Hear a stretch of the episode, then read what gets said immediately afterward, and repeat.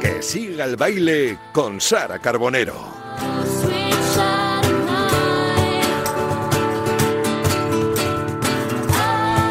¿Qué tal? Muy buenas tardes, queridos oyentes de Radio Marca. Un jueves más en que siga el baile. Hoy tenemos un baile que va a ser curioso, va a ser divertido. Podemos formar dos parejas de baile, solo os digo eso, porque tenemos en el estudio a tres invitados a uno de los grupos más carismáticos del panorama musical, tanto a nivel español como americano, con una carrera de más de 20 años y con innumerables temas que todos hemos bailado y repetido hasta la saciedad. Ese bagaje lo llevan siempre encima en sus conciertos, sus viejas canciones, pero nunca han dejado de componer y ahora han emprendido de nuevo una gira y han publicado un nuevo disco en el que han puesto todo. Han vuelto a sus orígenes al mismo tiempo que nos acercan nuevas historias. Estos trovadores, hoy veremos si siguen considerándose pendencieros, combinan ese espíritu canalla con una sensibilidad exquisita que eriza la piel y doy fe que llega al alma. De hecho, son varias generaciones las que hemos aprendido a sentir muchas cosas con sus canciones, con sus boleros, con sus poemas. Además de su producción discográfica ingente, muy pocos artistas pueden presumir de haber dado más de 200 conciertos en un año. Esa es su vida, entre discos, premios, nominaciones, giras, su contacto con su público y todo eso que no se olvida. Hoy tenemos la suerte de tener en el estudio a Manuel, a Óscar y a Raúl, o lo que es lo mismo, a Café Quijano.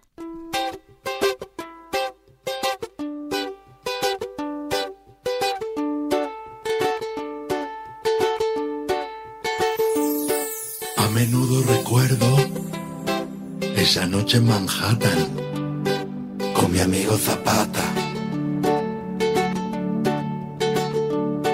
Empezó muy serena, empezó muy tranquila, con algunas amigas. Y así de bien suena Manhattan el nombre que el tema que da nombre al disco que dice que homenajea al amor, al tequila, a las mujeres bellas, los destinos más exóticos, pero que me lo cuenten mejor ellos, Manolo, Oscar y Raúl. Muy buenas tardes, chicos. Hola, buenas tardes. Muy Buenas buena. tardes. Muy, qué presentación, nos han dejado sin palabras. Bueno, es que es lo que os merecéis. Había muchas ganas de esta de esta vuelta. Os voy a ir preguntando uno a uno para que la gente tenga claro que, quién habla, ¿no? Por ejemplo, Manolo, cuatro años, cuatro años después, nuevo trabajo, cuatro años en los que lo decíamos antes de sentarnos aquí, ha pasado de todo, hemos vivido todos muchas vidas. ¿Cuántas ganas teníais, ¿no? De, de esta vuelta. Pues muchísimas, yo creo que como todo el mundo, que, que una de estas paradas obligatorias que hemos sufrido, yo creo que te descoyunta de, arriba abajo. Y, bueno, reconozco que para nosotros, eh, al margen de todo lo que hemos vivido, de todas las desgracias que se ha sabido o que se saben por, por el tema de la pandemia, a nosotros al principio pues, nos vino súper bien ese parón. ¿no? Nos vino bien porque necesitábamos también para relajarnos, eh, tomar un poco medida de lo que estábamos haciendo y de lo que queríamos hacer. Y al final, mira, pues el resultado ha sido esto, que la pandemia, como mal menor, para nosotros, pues bueno, nos ha permitido eh, estar componiendo, preparando las canciones y teniendo claro que lo que queríamos hacer es esto que hemos hecho, este disco.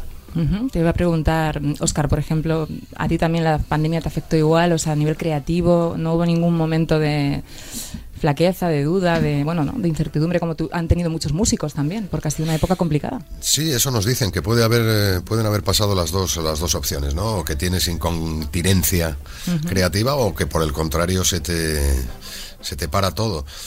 Bueno, nosotros estuvimos en primer lugar, como dice Manuel, pues nos vino muy bien por el descanso porque llevábamos mucho tiempo sin parar. Y luego, pues eh, cuando ya estás demasiado tiempo descansando, pues quieres hacer cosas y ahí es pues cuando empiezas a hacer, ¿no? Que sale a borbotones la, la creatividad.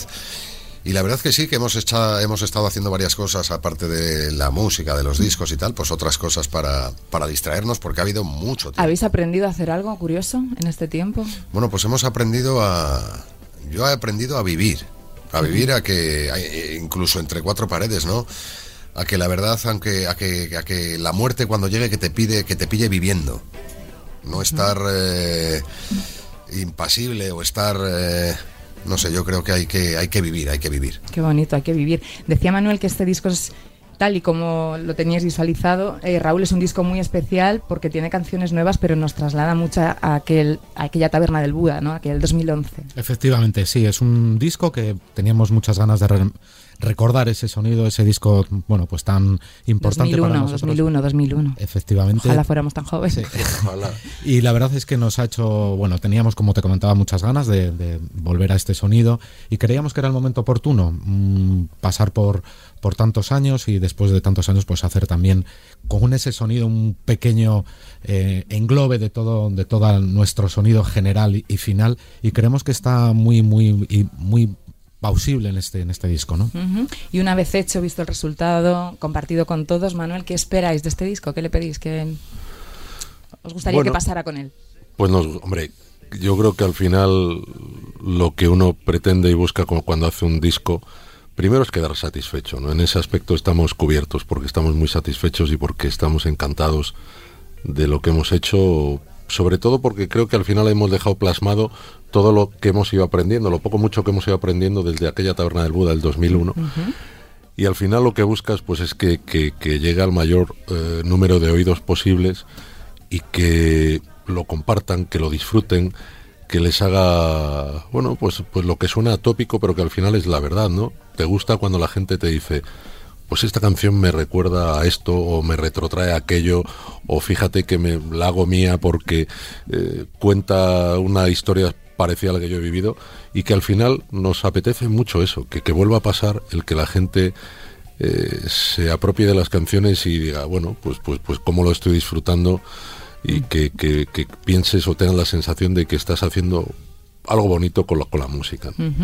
Fíjate que mm, para que el disco tuviera esos tintes ¿no? de aquel otro disco tan emblemático, ha sido grabado entero en Los Ángeles, ¿no? Para, para hacer un proceso de grabación parecido, Oscar, ¿no? ¿verdad? Sí, queríamos en la medida de lo posible retransmitir de la manera más fidedigna posible lo que era el sonido de la taberna del Buda.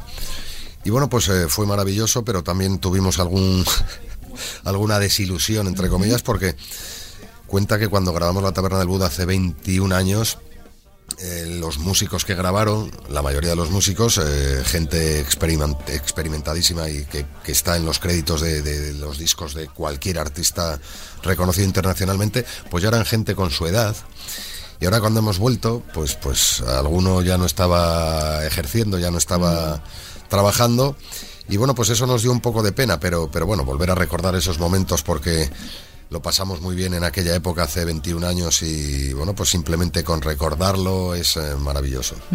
¿Y qué podríamos decir, eh, Raúl, que tiene Manhattan, que no tuviera la taberna del Buda y al revés? ahora las diferencias. Una diferencia yo creo que está mm, quizás la, mayor diferencia es que, que, hemos cuidado que ese sonido de la taberna del Buda que fue hace 20 años esté eh, actualizado, ¿no? Es un tiene pues otro otro, otros condimentos, pero sin perder la esencia, que es lo importante. ¿no? El, por ejemplo, en la taberna del Buda no había ukelele, en, este, en este álbum sí hay ukelele, y le da pues otra tesitura, otra textura, le da otro color, le da otra, otra sonoridad pero en general tiene mucho de aquello y, y, bastante de, de, las experiencias y de los años pasados y, el aprendizaje ¿no?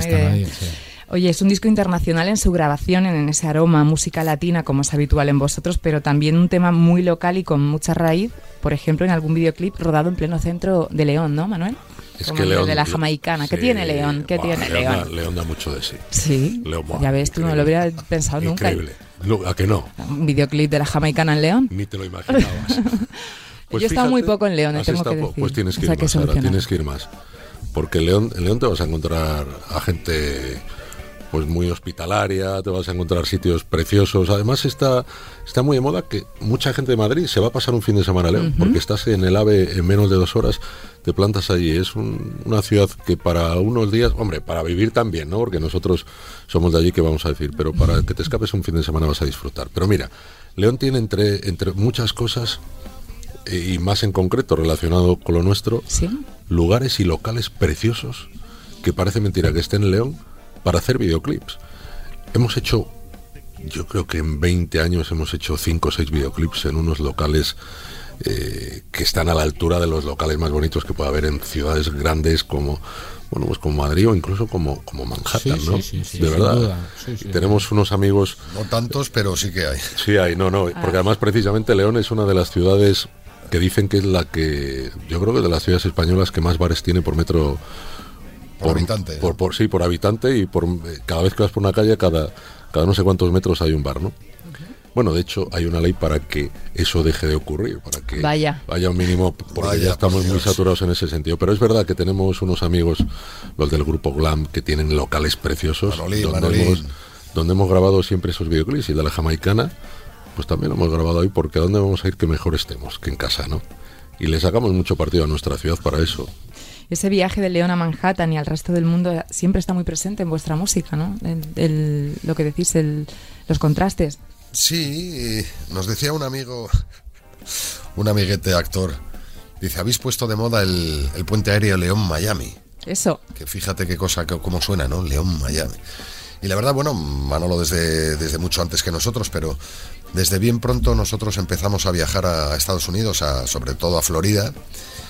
Y bueno, pues las, las eh, comunicaciones allí en, en Estados Unidos, aunque es un país muy grande, pues son muy fáciles y hay mucha mucha facilidad. Y bueno pues nosotros íbamos de vez en cuando como em- emplazamos a la gente que vaya de Madrid a León a vernos un fin de semana. Nosotros íbamos de, Ma- de Miami a, a Nueva York un fin de semana y teníamos amigos disfrutábamos pasábamos el rato veíamos cosas que no que no veíamos en otros sitios y bueno, quizás esa es la, la- la relación que, que puede haber en el disco con, con estos destinos, ¿no?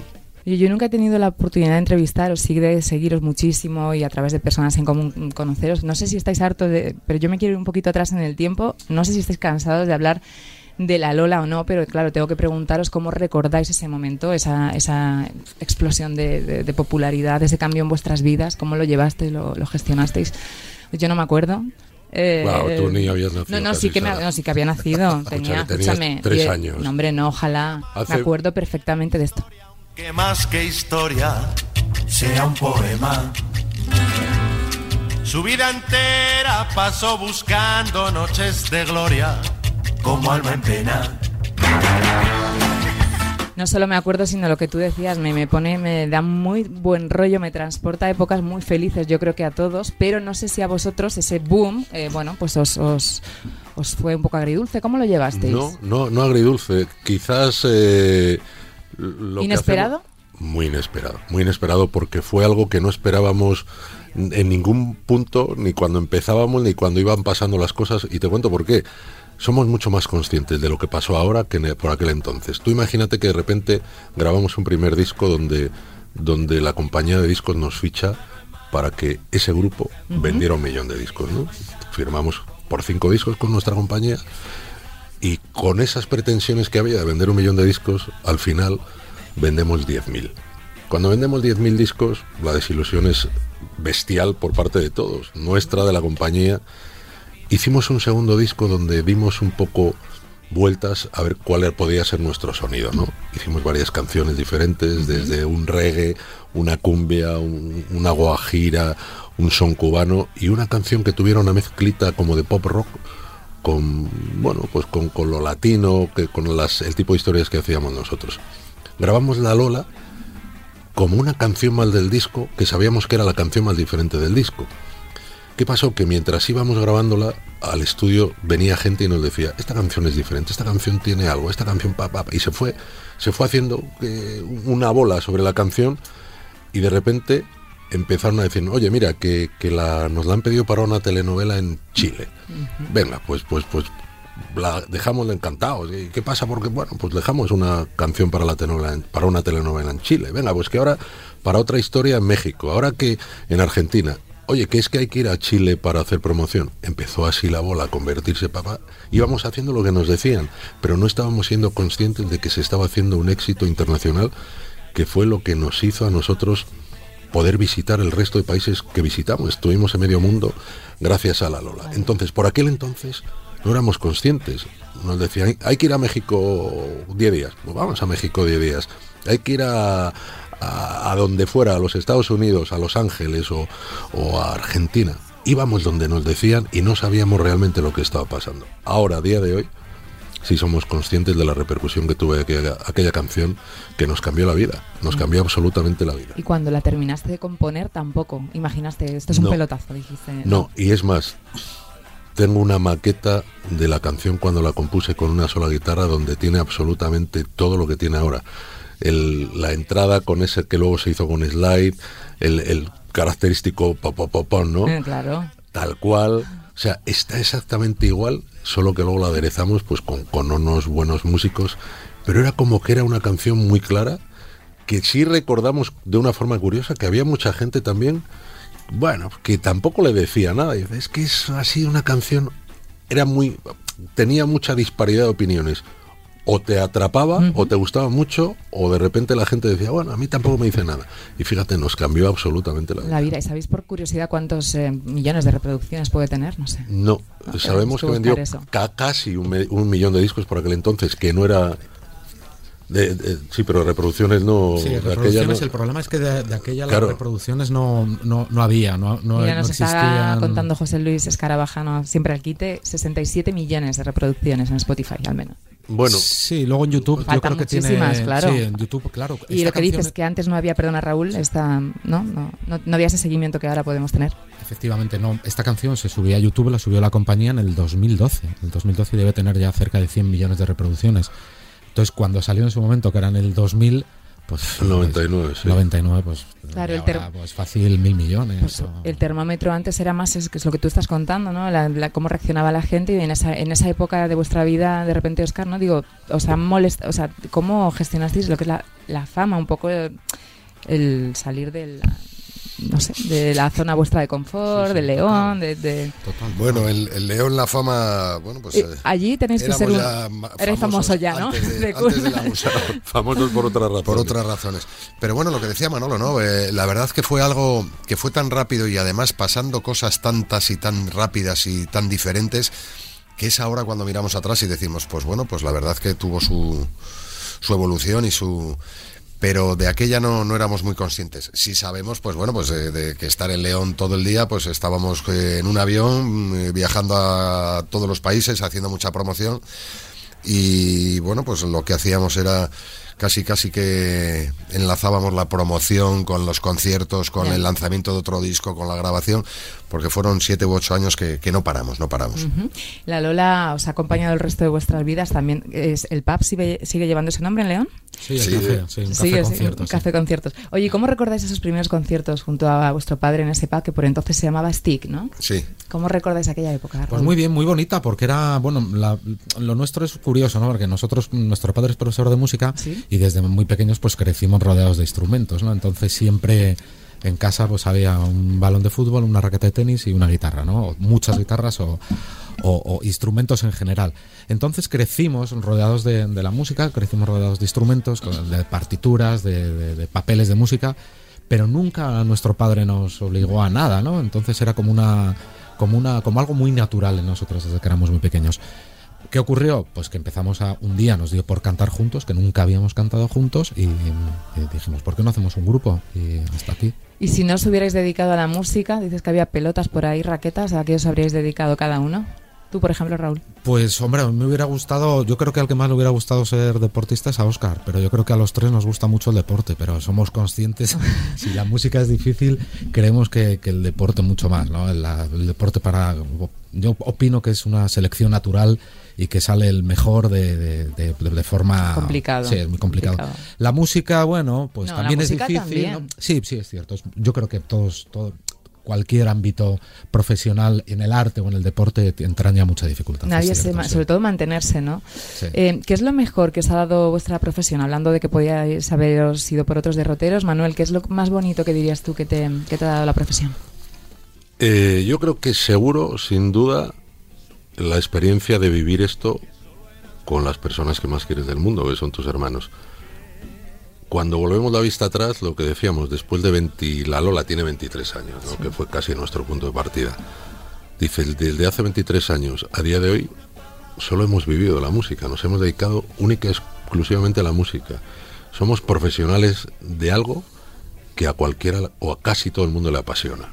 Entonces, la lectura que podemos sacar es la de qué privilegiados hemos sido y qué privilegiados seguimos siendo, porque no puede haber mundo más bonito que el de la música y sobre todo las oportunidades que nos ha dado, las oportunidades de viajar, de compartir experiencias preciosas, de conocer a gente maravillosa, de estar en sitios que probablemente no hubiéramos podido estar de otra manera.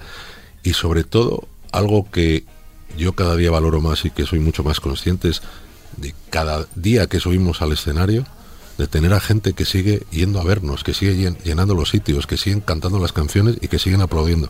Eso es precioso. Es que el estar encima de un escenario tocando no, no, no te cansa. De verdad, es precioso. Yo creo que es muy, muy, muy de agradecer todo lo que la vida nos ha regalado en este tiempo. Y a lo largo de todo este tiempo habéis tenido también vuestros parones, habéis emprendido proyectos cada uno por solitario, habéis vuelto. Eh, ¿Cómo eran, Oscar, esos momentos de esos stand-by? O sea, seguíais, imagino que buena relación y seguíais eh, consultándose, compartiendo las, los proyectos o cómo, claro, porque... Bueno, cuenta que somos hermanos y... Hombre, por eso, ya sé que, sin hablaros no ibais a estar, pero de repente no sé, no sé si cuando decidís separaros, pues ponéis también un distanciamiento bueno, el distanciamiento fue simplemente geográfico, ¿no? Porque estábamos cada uno en un sitio. Raúl estaba por el mundo alante viajando con el tenis, eh, Manolo estaba haciendo sus cosas, yo estaba eh, afincado en Florida. Y bueno, pues eh, cada uno hacíamos lo que nos apetecía en ese momento. Como decía antes, estuvimos desde que empezamos, desde que empezamos en el año 97, no tuvimos tregua, estuvimos encadenando disco con promoción, con conciertos, con y la verdad que necesitábamos descansar. Habíamos decidido dejar hacer un año sabático, tomar un año sabático, que luego se, alargó, y cada uno pues hicimos lo que nos apetecía en ese momento. Yo estuve haciendo unas novelas en Latinoamérica, haciendo unas canciones también para novelas, me hice un programa para hacer el Camino de Santiago, y la verdad que bueno, pues... Eh, el cuerpo descansado, dice mi padre, que vale dinero, y en ese sentido nosotros estábamos pues descansaditos y cargando pilas para lo que viniera Claro, con más ganas. Y en, el año que viene se cumplen 25 eh, años de vuestro primer disco, eso, media vida encima de un escenario. Hablas de momentos en los que hay que parar, pero ¿en algún momento de estos 24 años habéis perdido las ganas de seguir en la música o eso nunca? Raúl, siempre... Mm, yo creo, no, las ganas de, parar en la música, las ganas de descansar sí, porque... Sí, eh, pero como de dejarlo nunca. Que te voy a contar que la, vida está de andar de un día de un lado para otro, pero sí que, el descanso es, es necesario. La, la música era un poco, para nosotros es un poco, lo ha resumido muy bien Manolo, ¿no? Es, una, es nuestra vida, es lo que más nos gusta y, luego lo que significa la música, ¿no? Una de las magnificencias de la humanidad, ¿no? Con todo lo que... El legado, ¿no? Es, es, algo maravilloso, entonces eh, dejarlo yo creo que no, no, lo vamos a dejar nunca porque estamos ya tan impregnados de música que... Lo que ha cambiado es mucho, esa música de 25 años, ¿no? Ahora es muy complicado o más complicado vender discos, se vive mucho del directo, las canciones sueltas. No sé si os gusta más la música, esta nueva fórmula o la de antes, o, no, o no pues notáis la no, diferencia. No no, renunciamos obviamente a, lo que está pasando, a la evolución en todo, ¿no? Somos muy conscientes del mundo en el que vivimos, de, las nuevas tecnologías, de las redes sociales, de las plataformas de streaming. Y somos muy conscientes también de que los lanzamientos se hacen normalmente ahora de canción en canción. Nosotros en este caso hemos eh, sacado dos canciones previas, pero porque no teníamos la posibilidad de, de, sacar el disco completo, porque teníamos el disco grabado pensábamos que iba a estar antes para lanzarlo, de hecho queríamos haberlo lanzado en Navidades, pero parece mentira, no había posibilidad ni de fabricar discos, ni de... Faltaban con la crisis, de, materias primas y tal. Y lo hemos ido dejando. Pero por eso hemos salido con dos canciones. Pero nuestra idea es seguir eh, haciendo las cosas, aunque estemos, aunque parezca un tanto anacrónico, de la misma manera que se hacían y queremos hacer el mismo plan de promoción y queremos seguir paseando por todos los sitios donde nos quieran escuchar y donde podamos hablar de nuestra música y nos encantaría seguir haciendo esto siempre, es decir, sacar un single e inmediatamente sacar el disco físico, aunque la venta física ahora casi sea insignificante. Y luego tomar vuestros parones para componer, para volver a tener, ¿no? No esto que hay ahora como que hay que estar sacando continuamente. Para nada, pero sí tenemos claro que somos grupo de, sacar discos completos y que no nos gusta hacer, hombre, supongo que todo el mundo hace discos creyendo que cada canción merece la pena, ¿no? Pero nos curramos mucho cada canción. Queremos que el disco tenga un hilo conductor, que tenga un sentido y nos gusta enseñar un disco completo para que tenga un concepto global, ¿no? y, esa es nuestra idea, seguir con ese concepto tradicional. Fieles a vuestro, ¿no? A vuestro Fieles, fieles no podemos, ya a estas alturas. Oye, no Óscar, en este país, ¿cómo ves el panorama cultural? También con la experiencia que os da iros fuera. O sea, ¿cómo crees que se está tratando en general a, a la música, a la cultura?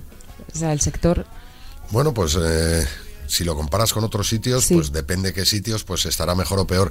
Pero quizás los países más, los van, los abanderados de, de- de la cultura o de, de- de la- de las ayudas a la cultura, pues se preocupan más de sus artistas y de su, de su cultura, ¿no?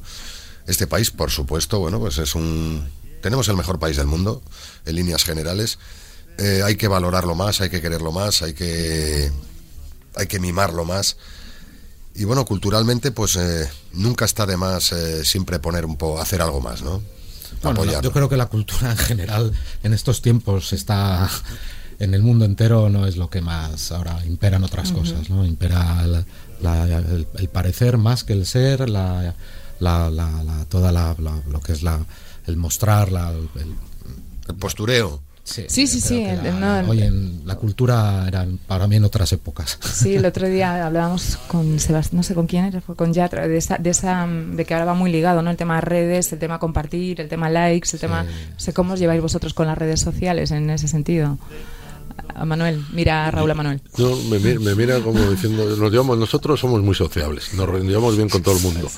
Y las redes. Claro, las pero redes eso tiene un punto, de las Sí. redes de mm, exhibicionismo también. Claro, que- somos muy enemigos, somos muy enemigos, por ejemplo, toda la vida hemos sido muy enemigos de, de nuestra exposición pública. ¿no? Somos conscientes de que, de que tenemos un trabajo que es de cara al público, de que nos debemos a la gente y que la gente también quiere saber cosas de nosotros, pero dentro de ese orden, eh, bueno, pues hemos procurado estar siempre en la línea justa, enseñar lo que hacemos en lo profesional y atendemos a las redes sociales. No es nuestro fuerte, pero, pero atendemos y nos preocupamos porque, como te digo, somos muy parte de- conscientes. Claro, son parte hoy en día indispensable. Oye, vamos a volver al, al disco que nos desviamos mucho. Desde el anterior disco, La vida no es la la la, os habéis alejado un poquito de los, de los boleros. Yo es que soy una fan de los boleros. Podría estar solo escuchando boleros, aunque es un género que sí que está presente también en, en Manhattan. No sé si contempláis volver a dedicaros casi en exclusividad a ellos, a- en otro disco, por ejemplo, Oscar. Bueno, pues mira, lo bueno que tenemos, aparte de, de dedicarnos a algo que nos encanta, que es uno de los hobbies que más nos gustan, es que tenemos libertad para hacer lo que queramos. Cuando queramos hacer un disco de boleros, lo vamos a hacer. Ahora nos apetecía hacer esto, que era después de haber estado seis años, o sea, bueno, pues seis o siete años con tres discos de boleros y luego otro que, que hicimos La vida no es la la la, pues teníamos ganas de volver al sonido de más pop rock de la taberna del Buda, de divertirnos en el escenario, que no quiere decir que con lo anterior no nos divirtiéramos, pero es diferente, diferente diversión, ¿no? Entonces, eh, hacemos lo que queremos cuando queremos. Muy bien. ¿Y tenéis, tenéis en el cajón algún... Totalmente. mucho- ya guardados ahí? Totalmente. ¿no? Mira, no, no, eh, eso no. Boleros guardados no, porque no, es algo que hacemos mucho. Eh, no dejar cosas. eh, Para luego. No, grabamos lo que hay, ¿no? Y Fresco.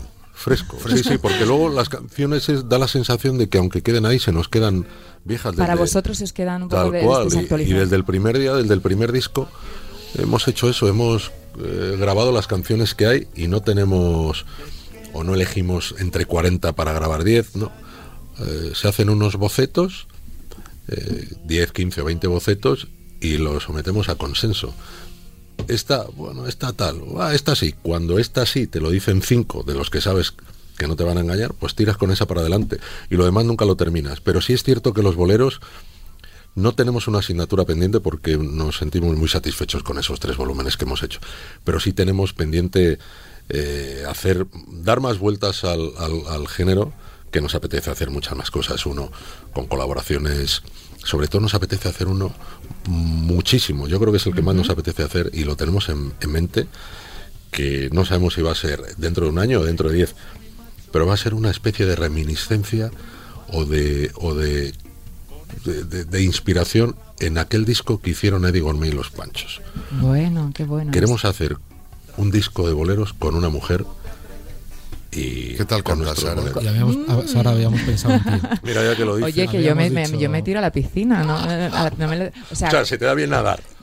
bueno, se me da, eh, floto, yo creo que sí. Flotas. No, yo, o sea, con una mujer eh, o con varias mujeres, no enti- con muchas colaboraciones, No, nos encantaría hacer uno con una mujer. con una mujer. Un poco como eh, de ese concepto que hicieron de ese disco doble que hicieron los Panchos de Eddie los Escucha, esta mujer la tenéis que tener ya, ya sabéis que... que- Bueno, tenemos alguna en mente. Hay mu- mujeres, hay muchísimas con las que nos gustaría hacerlo, desde luego. Y creemos que es una de las cosas que más ilusión nos va a hacer, que tenemos ahí en el tintero, que la vamos a hacer seguro y que creo que eh, es que es muy bonito el bolero, lo que tú dices. Es un género, no hay rockero que no adore cantar un bolero.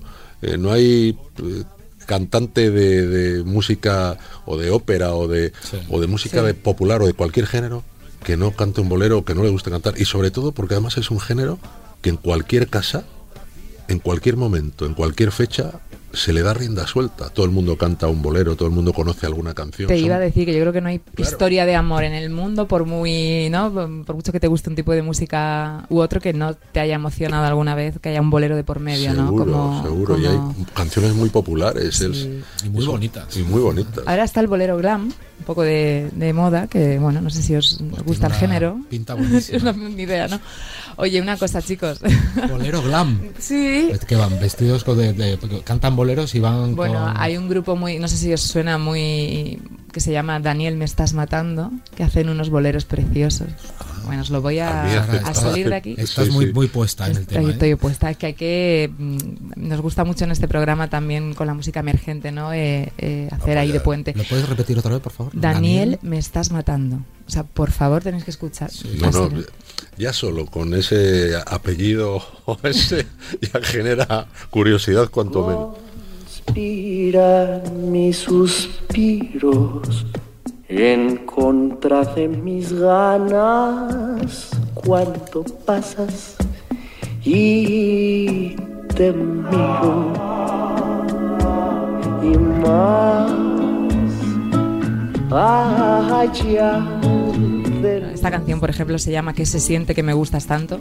Tienen otra que se llama Lo hice TDG, que personalmente es mi, es mi preferida. Y bueno, hay muchos grupos ahora que por, por seguir, que, que eso nunca pasa de moda, o sea, que el bolero va a estar siempre Sí, en nuestras vidas. totalmente Oye, vamos a calentar motores para esa gira. ¿Cómo, ¿Cómo estáis inmersos ya en la gira de presentación? Un montón de ciudades por delante, Castellón, Elche, Jaén, Almería y muchas más en una gira que va a ser, no sé si tan intensa como esas que Oye, lo de mencionabas. Almería, a ver que estás a punto de decirlo cantando. ¿Cómo fue? eso? Almería, no, es que tengo aquí escrito, tenía aquí escrito Alemería, y entonces eh, Almería, Almería, no sé, será No, pero te ha tengo- salido como el Manuel Escobar Almería. Sí, bueno, luego cantamos al final si queréis Venga, que venga, cantemos, venga. cantamos. Sí que tenemos, podemos ir hablando lo del bolero. A ver Escucha, cómo yo va. si es un tono así bajito lo, lo intentamos. Que digo que muchísimas ganas, no, no sé si os la imagináis diferente porque los coros sonarán distinto con, con esto que llevamos ahora todos, todos puesto, con la mascarilla, pero las mismas ganas de girar ¿no? y de compartir. Mm, Más, más, Más todavía incluso, en nosotros y en el público. Estamos, eh, bueno, eh, después de este tiempo que hemos pasado con estas restricciones, lo que se necesita y lo que se quiere y es alegría, felicidad, pasarlo bien, ratos agradables y bueno, pues la música es uno de ellos. Y sí que, bueno, pues quizás la mascarilla es un poco el, el- el- el- el talón de Aquiles de, de- de- de todo esto, ¿no? En estos casos. Pero viéndoles las caras a la gente, los ojos, la, y que se mueven y tal, se ve que hay muchas ganas y mucha necesidad. Bueno, De pasarlo bien. Total. Em, tocar en directo es lo que más eh, disfrutáis de todo el proceso, Raúl, de la, esta, pues, la composición, eso, el disco, la promo, tal, pero el directo es lo que os, os llena más. Sí, el directo aparte tiene muchas eh, muchas cosas alrededor, ¿no? Que es el, el viajar, el estar en el escenario, el público, ¿no? La conexión con el público, la- los, los vatios, ¿no? De, de potencia, el sonido contundente, la fuerza. Es una es un momento, quizás es como Oscar siempre comenta esto, es como el, el, el resultado o la ex- explosión de, de todo lo generado, ¿no? Eh, llega en ese momento, en el momento de presentarlo al público y de tocarlo. De compartirlo con todos. Oye, y entre concierto y concierto hay tiempo libre, ¿qué hacéis? ¿Qué os gusta hacer, Manuel? Por ejemplo, vais a una ciudad y, y ¿qué hacéis? Pues Que se pueda confesar. Sí, no, nosotros podemos confesar todo porque somos unos benditos. ¿no? Ya. Sí, como que ya. Que sí, sí, tenéis una pinta. Mira, el Me he quedado día- con la duda de saber por qué erais tan conocidos en León. Luego me lo contáis. Sí, eso, eso. Secreto profesional. Fíjate que el otro día estábamos en Sevilla, la semana pasada, ¿no? Estuvimos tres días en Sevilla y decíamos, necesitamos salir más y conocer más rincones de las ciudades porque vamos y cuando tenemos un poco de descanso nos vamos a descansar, porque de repente estamos dando vueltas, hemos tocado, eh, siempre hay compromisos y nos apetece quedarnos a lo mejor o en el hotel, tranquilos, o- pero creo que en eso nos equivocamos, muchas veces lo decimos, echamos, echamos en falta a lo mejor eh, conocer un poquito más de, de lo que la vida nos, nos está poniendo enfrente, Ofreciendo. por, ofreciendo por el hecho de viajar y tal. Cuando tenemos tiempo libre, lo que nos gusta es estar tranquilos, pero sobre todo lo que decía Oscar antes, es verdad, hacemos mucho deporte, somos muy de, estar continuamente en contacto con el deporte. Eh, el León, eh, aunque parezca mentira, aunque sea una ciudad tan pequeñita, eh, es una ciudad que nos ha ofrecido siempre esa posibilidad. De, de pequeños los críos siempre, los colegios nos llevaban a esquiar o las montañas están cerca. Entonces, en invierno nos gusta esquiar y, y- y luego hemos sido muy amantes y seguimos siendo del tenis. Jugamos muchísimo a tenis, hacemos Pero escúchame, es una cosa que te gusta hacer, pero en las giras os pones a jugar al, al tenis. donde podemos, sí, sí. Sí, sí. Bueno, Sí, antes, ahora, bueno, estamos retomando otra vez después de, de este parón, pero antes siempre íbamos a hoteles que tuvieran canchas de tenis. ¿En serio? Sí, sí, sí, sí. Yo, yo creo que si Sí, sí. voy a un hotel y os veo a los tres jugando al, al tenis, me, bueno, me apunto. seguro da- me te apunto. da un pasmo. Me apunto, me da un pasmo Ah. y luego me apunto. Eh, ¿Y tenéis algún ritual? ¿Alguna manía? ¿Algo así? ¿Antes de nada? ¿Antes de Bueno, los otro día lo conciertos? hablábamos, que somos un desastre. Hasta para eso. Hasta para eso. calentamos la voz. Hay veces que se nos olvida que tenemos que tocar, imagínate. Nos tiene que... Vamos, que salimos. ¿Y después de los conciertos? No, no. La verdad es que no, no. Descansar, que es lo que lo que más nos ocupa en ese momento, porque terminamos, eh, hacemos casi dos horas y media, hemos hecho muchas veces tres horas de concierto y terminamos mm, pues eh, eh, exhaustos, la verdad. Y No, sé que estamos como decepcionando un poco, ¿no? Bueno, Claro, yo os la iba a preguntar que si había alguno, Claro. alguno de los tres que disfrutara más la noche, pero yo, no. yo, por ejemplo, yo por quedar bien, por, por, por que dejar el grupo en un, Un poquito más. Claro, porque claro, ese punto parecemos- canalla, por parecer. Claro, parecemos tres, tres, tres, vamos. Parecemos tres que juegan al tenis y van a... A esquiar. Bueno, a Es, increíble lo que lo que puede dar la, la- la- la- lo que se puede llegar a pensar y lo que realmente uno es, ¿eh? Porque somos tres, tres muermos Pero bueno. del deporte, que nos gusta hacer deporte, no salimos por la noche, no... No, nada. no, bueno, bueno, bueno. Bueno, es que hemos salido mucho. ¿eh? Eso iba a decir yo, que claro, que es que, bueno, no somos mayores, pero tampoco somos unos veinteañeros. Y lo que teníamos que hacer ahora, quizás lo que hacemos es, decía Manolo que este secreto sumario, pues lo hacemos, pero, pero a escondidas. Porque bueno, pues eh, las pocos, eh, las pocas balas que tienes, pues a lo mejor las usas mucho más eh, escogidas. De lo que nos estamos sele- sois más selectivos, ¿no? Sí, sí, Yo aquí cosa. veo mucho mensaje entre líneas. Sí, sí, subliminal. Y claro, hace veintitantos años también, si salíais de marcha, tampoco existían esto de los móviles, las cámaras, las no, no sé qué, también hay que cuidarse un poquito por ahí, que esto lo carga el diablo. Fíjate. Sí, sí. Digo yo. Oye, em, ya, ya me habéis dicho que como hermanos también os lleváis muy bien. Os iba a preguntar si había alguna, habíais tenido alguna típica bronca y demás. Eso No. imagino. Tampoco. Jamás. No, no, Bueno, siempre lo normal. decimos Bronca, siempre. jamás. Sara, porque Lo normal que nosotros somos Ya, nos, ya. nos llevamos como hermanos y los hermanos hay veces que se llevan bien, hay veces que se llevan Hombre, menos pero hay veces que discuten bien. Claro. Serán, o- serán otros. Claro Nosotros sí. también, También hemos serán otros. discutido Serán bien, otros. pero pero lo, lo que lo que hay que hacer es eh, bueno pues eh, seguir adelante y si se puede seguir adelante se sigue si no se puede seguir adelante no se sigue Se parten peras. nosotros de momento seguimos adelante Que ya es mucho. no, sabemos cuánto pero bueno sí que sí Oye, alguna, ya que esta no noche, no eh, bien avenidos, eh, ¿qué es lo más raro que os ha pasado en la carrera? Algo así, alguna anécdota que me podáis Pues contar. Bueno, es algo, una cosa que tampoco tiene mucha, mucha, Chicha. mucha chicha, ¿no? Pero estábamos un día tocando en, en- en- en- en, no sé, en Los Ángeles, en un local de Jennifer López, Sí. y nos presentó un actor, aquel actor que era el George Hamilton, al que llamaban el actor más elegante, y, y nos presentaba diciendo, y bueno, pues tal, aquí, with you, all of you, for you, for you, café tejano. Bueno, es una cosa que no tiene tampoco mucha chicha, pero... Pero. de- No le he encontrado yo la, la- la- bueno, Eso está, la eso está anécdota. reflejado en, el, en, en las anécdotas que contasteis hace un par de años en ese libro, en Detrás de la letra, el que escribiste no, tú, Manuel. no. Sí, no, esa no. es que no veas lo que ¿Cómo surgió la idea de escribir eso? ¿Estabais los tres de acuerdo en contar ahí? Totalmente. Pero escucha, Sara, que es que ahí no hay ni, ni un 10% de la verdad. Necesitamos otros cuatro programas para... Para contarnos, sí, por sí, ejemplo, cuando tú estuviste pegadito a esa patrulla policial, ¿no? Ah, claro. Que eso lo sabemos. Ah, eso fue una experiencia muy bonita. ¿Sí? ¿Te gustó? Me encantó. Me encantó porque iba a hacer fotografías. Vamos, que está aquí de casualidad, ¿eh? Sí, lo veo No, un, no, de super- un casualidad, superviviente. Aquí al final Sí, somos todos... Pero fíjate que fui, esto es una, una historia curiosa porque estaba haciendo un reportaje fotográfico de, bueno, de- de- del costumbrismo americano y, y de repente se me ocurrió que uno, uno de los iconos, por así decir, de, de los Estados Unidos es su policía, ¿no? Muy protagonista en muchas películas. O sea, era como la policía americana me, resultaba atractiva, ¿no? Y pedí permiso para que me dejaran ir a hacer fotografías con ellos con el departamento de policía de Miami Beach. Una semana para irme con ellos. Y me quedé año y medio. Iba una semana y al final estuve año y medio con ellos, de pareja con un detective de policía que pertenecía también a los, a los US Marshals.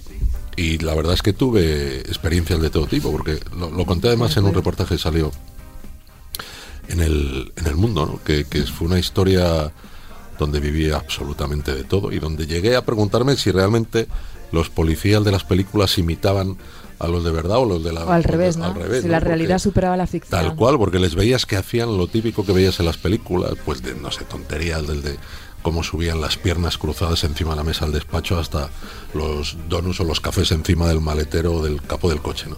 Ese tipo de cosas, pero, pero sí, estuve presente en traslado a, a presos que venían Qué extraditados a lo mejor de, de- de algún país por narcotráfico o de, o de tiroteos o de secuestros o de todo ese tipo de cosas. Algo muy normal. Yo veo que sí, porque que me lo estoy, que claro, llevamos 50 minutos de conversación y, y es ahora Tanto. cuando os estoy metiendo en el Pues partido. otra vez, si quieres, ahora corta. estamos entra- corta, estamos ahora entrando dando juego. Bueno, no, os voy a preguntar, vamos a ir acabando. Os quería preguntar que estamos a punt- estáis a puntito de cumplir vuestras bodas de plata, hemos dicho esos 25 años. ¿Cómo os imagináis dentro de otros 25, por ejemplo? Venga, por soñar. ¿Cómo os veis? Eh, Seguramente haciendo lo mismo, ¿eh? Sí. Subidos en un escenario y cantando muy eh, a los Rolling Stone con nuestras guitarras, nuestro público y disfrutando la vida y disfrutando de la música y disfrutando de, de- de todo lo que nos regala este mundo, ¿no? Siendo Puede cada ser, vez más ¿eh? conscientes, ¿no? De, Sí, ahora sí somos mucho más conscientes. Ahora sí nos damos cuenta de, de lo que estamos viviendo, de la dificultad que entraña vivir de la música de- o de cualquier expresión artística o de cualquier eh, profesión que estés de cara al público o que dependas también del público para, para sobrevivir. Y cada día lo vivimos de una manera muchísimo, muchísimo más consciente y siendo efectivamente eh, teniendo la certeza de que nuestra intención es seguir en esto hasta que el cuerpo, que el cuerpo aguante. aguante, ¿no? Hasta que el cuerpo o la gente, ¿no? Porque al final Sí, claro. no solamente depende del cuerpo, depende del cuerpo de los demás también, que, que cada uno como lo tienen. ¿no? Bueno, seguro que, que esa fidelidad sigue ahí. Mira, terminamos siempre las entrevistas con tres apuntitos relacionando, relacionados con vuestras canciones. Yo os quería preguntar que al final nadie tiene las llaves de Raquel, así que ese personaje que se va por ahí cerrando bares y aparece en la taberna de Buda, ¿no? Que todos nos acordamos también de ella. Retratáis muchos personajes perdidos, o antes al menos fracasados, a los que la vida les baja un poco de la nube, ¿no? ¿De dónde, ¿Por qué os gustan ese tipo de personajes? Bueno, pues porque normalmente esa gente da mucho más juego, casi siempre que la gente eh, que pasa por la vida sin pena ni gloria, ¿no? Que también tiene su mérito, ser capaz de pasar por la vida sin pena ni gloria, sin dar un ruido, tranquilidad absoluta, eh, sin molestar ni, ni ser molestado, nos parece muy bien. Pero luego hay otra gente que es la que realmente eh, tiene la chicha para crear historias, para bien o para mal, no solamente gente eh, que tenga que ver con, con, con, con, con- con el AMPA. o con, o con maldades, ¿no? Hay muchas historias de, de- Claro. de sufrimiento que... Pero sí es cierto que la gente, la gente que nos ha dado siempre juego, es la gente que se diferencia de alguna manera del resto. ¿no? Del resto, que se sale un poquito del rebaño. Sí. Oscar, el llanto con la risa, la muerte con la vida y soy un loco triste. ¿Cómo es un loco triste? Pues yo creo que hoy en día hay muchos locos tristes. Me imagino que esta sociedad tan tan tan volátil, tan rápida, tan tan como decíamos antes sin sentido o sin sin valores, sin pues hay mucha gente que, no en vano está viendo muchas desgracias también además de la pandemia, pues la gente está triste y aparte ya de por sí que estamos medio tocados porque bueno, estar en tu sano juicio en un mundo actual es no es fácil Pues la pandemia todavía ha dejado más secuelas, ¿eh? Yo creo que sí, la, la salud mental hay que, Sí. hay que ponerla ahí en, Sí. en alza. Siempre preguntamos, de hecho, a los artistas si han necesitado alguna vez esa ayuda. No sé si vosotros en algún momento de vuestra vida sabéis. No la hemos tenido, pero No, sí que la necesitamos.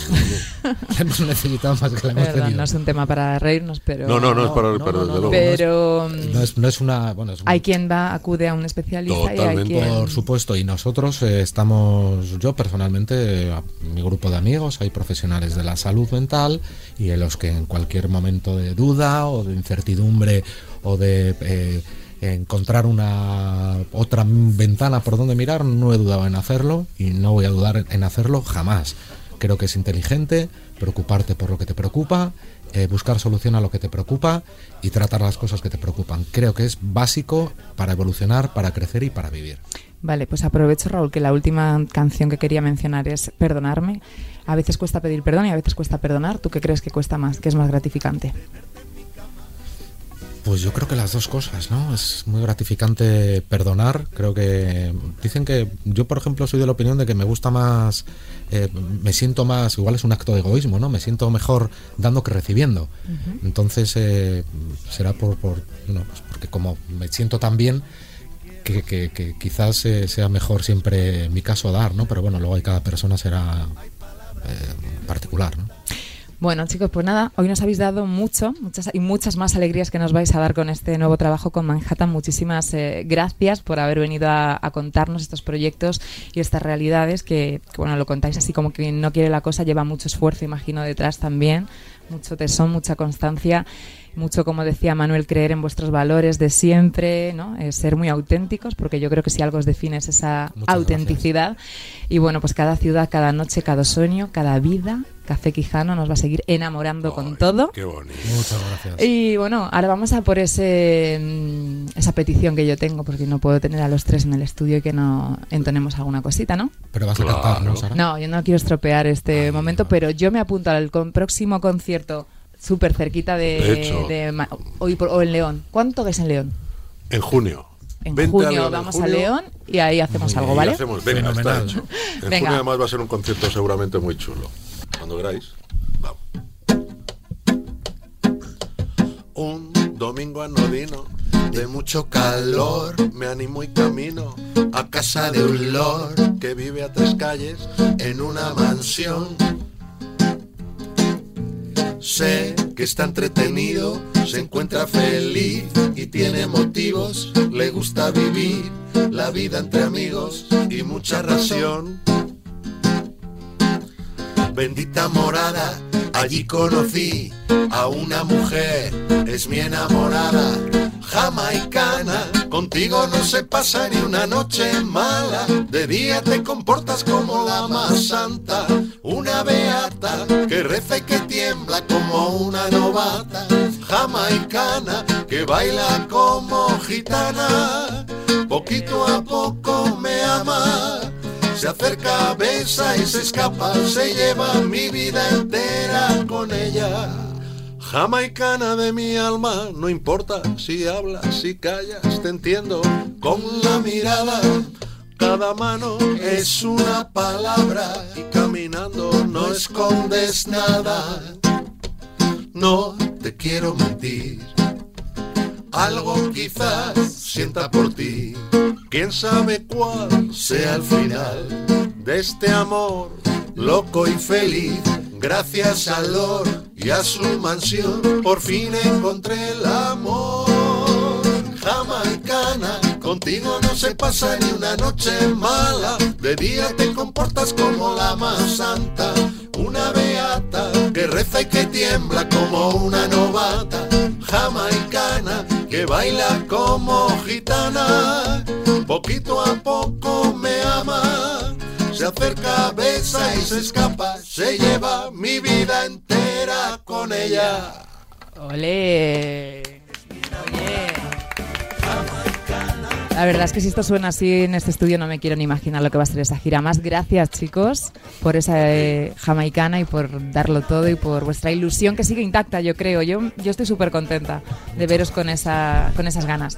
Es que las tenemos de verdad. ¿eh? ¿Verdad? Por eso, que se, que se contagie y que la gente te- se anime también, ¿no? Que hay que vivir, que es la conclusión que hemos sacado todos en este tiempo y, y yo creo que la música es terapéutica 100%. Totalmente. de Así que gracias por esta A ti, medicina de Sara. hoy. Gracias. Gracias a ti. Que siga el baile.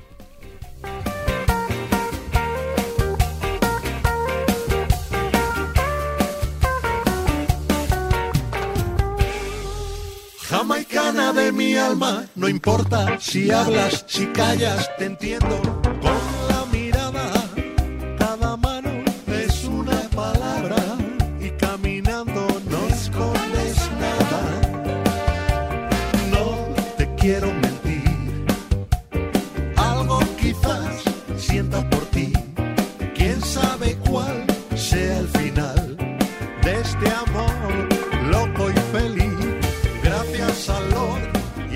mansión, por fin encontré el